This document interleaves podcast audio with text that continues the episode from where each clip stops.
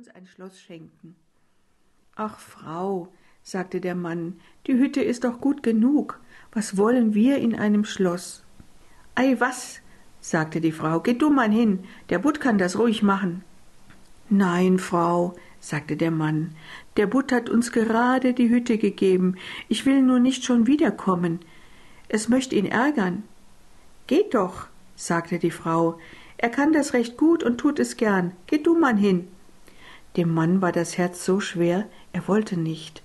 Er sprach zu sich selbst, das ist nicht richtig. Er ging aber doch hin. Als er an die See kam, war das Wasser ganz violett und dunkelblau und grau und dick und gar nicht mehr so grün und gelb. Doch es war noch still.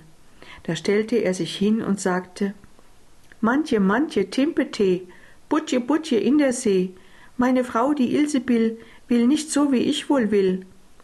Na, was will sie denn? fragte der Butt. Ach, sagte der Mann halb betrübt, sie will in einem großen steinernen Schloss wohnen.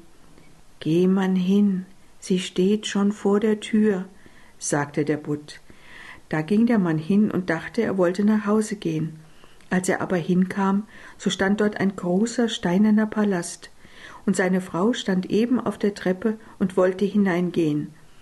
Da nahm sie ihn bei der Hand und sagte Komm Mann herein. Dann ging er mit ihr hinein, und in dem Schloss war eine große Diele mit marmornem Flur, und da waren so viele Bediente, die rissen große Türen auf, und die Wände waren ganz blank und hatten schöne Tapeten, in den Zimmern lauter goldene Stühle und Tische, und kristallene Kronleuchter hingen von der Decke. Und in allen Stuben und Kammern lagen dicke Teppiche, und das Essen und der allerbeste Wein stand auf den Tischen. Hinter dem Haus war auch ein großer Hof mit Pferde und Kuhstall und Kutschwagen auf das allerbeste. Auch war da ein großer herrlicher Garten mit den schönsten Blumen und mit feinen Obstbäumen und ein Wald, wohl eine halbe Meile lang. Da waren Hirsche und Rehe und Hasen darin und alles, was man sich nur wünschen mag. Na, sagte die Frau, ist das nicht schön? Ach ja, sagte der Mann, so soll es jetzt auch bleiben. Nun wollen wir auch in dem schönen Schloss wohnen und zufrieden sein. Da wollen wir noch drüber nachdenken, sagte die Frau, und wollen es beschlafen. Damit gingen sie zu Bett. Am andern Morgen wachte die Frau zuerst auf. Sie sah von ihrem Bett auf das herrliche Land. Der Mann reckte sich noch, da stieß sie ihm die Ellbogen in die Seite und sagte Mann, steh auf und schau mal aus dem Fenster. Sieh, könnten wir nicht König werden über all dieses Land? Geh hin zum Butt, wir wollen König sein. Ach, Frau, sagte der Mann, was wollen wir König sein? Ich mag nicht König sein.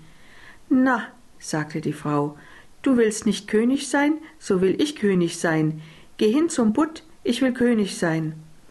Ach, Frau, sagte der Mann, was willst du König sein? Das mag ich ihm nicht sagen. Warum nicht? sagte die Frau. Geh stracks hin, ich muss König sein. Da ging der Mann hin und war ganz betrübt, dass seine Frau König werden wollte. Das ist nicht recht und ist nicht recht, dachte der Mann. Er wollte nicht hingehen, ging aber doch. Als er an die See kam, da war die See ganz schwarzgrau und das Wasser gärte so von unten herauf und stank auch ganz faul. Da stellte er sich hin und sagte Manche, manche Timpete, Butje, Butje in der See, meine Frau die Ilsebill will nicht so wie ich wohl will. Na, was will sie denn? sagte der Butt. Ach, sagte der Mann, sie will König werden. Geh man hin, sie ist es schon, sagte der Butt. Da ging der Mann hin, und als er zu dem Palast kam, so war das Schloss viel größer geworden, mit einem großen Turm und herrlichem Zierat daran.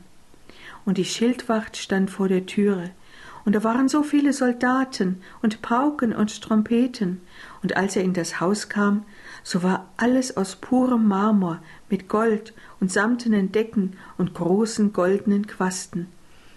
Da gingen die Türen von dem Saal auf, in dem der ganze Hofstaat war, und seine Frau saß auf einem hohen Thron aus Gold und Diamant und hatte eine große goldene Krone auf und ein Zepter in der Hand aus purem Gold und Edelstein.